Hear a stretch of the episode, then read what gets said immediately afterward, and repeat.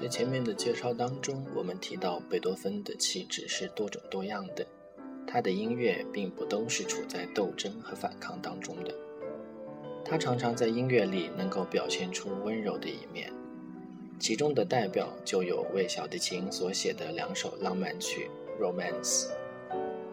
这两首浪漫曲分别是 G 大调的作品第四十号第一首和 F 大调的作品第五十号第二首。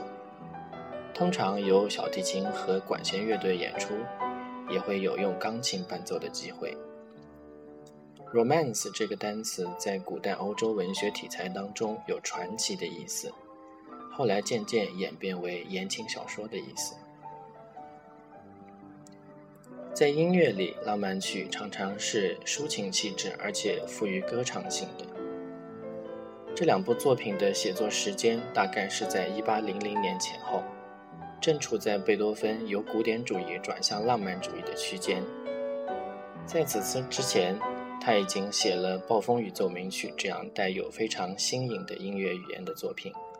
几乎在同时，还写了第三交响曲《英雄》。《英雄交响曲》可以说是贝多芬在前期的创作当中最为复杂、最为深奥的音乐，也是最为难以入门的音乐之一。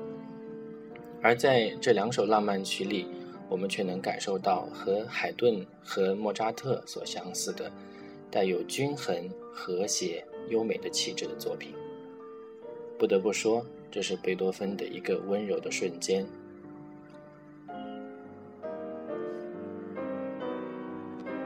总体来说，F 大调的这一首相对比较华丽，G 大调的这一首浪漫曲。却要显得更加宁静、内省。